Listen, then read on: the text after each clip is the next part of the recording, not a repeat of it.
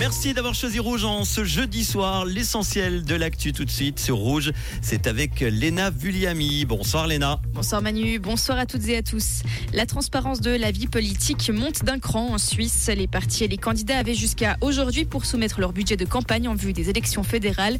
Les grands partis suisses dépenseront plusieurs millions de francs pour les élections fédérales du 22 octobre. Certains candidats mettront plusieurs dizaines de milliers de francs. Des économies de l'ordre de 42 millions sont prévues par la Poste. Le géant jaune compte avec des suppressions d'emplois sans préciser pour l'heure combien de collaborateurs sont concernés. Le BIC avançait le chiffre de 300 personnes touchées, mais la porte-parole de la Poste n'a pas confirmé. Réglementer l'usage des outils d'intelligence artificielle dans les salles de classe, par exemple le chat GPT, c'est ce que recommande l'UNESCO.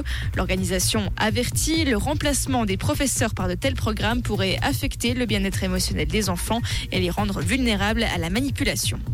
Yverdon va créer une micro-forêt, une démarche qui s'inscrit dans le cadre de la stratégie de végétalisation de la ville. La mini-forêt sera située sur le site de l'ancien skatepark, à côté du conservatoire le long de la Tielle. Quelques 600 arbres et arbustes seront plantés.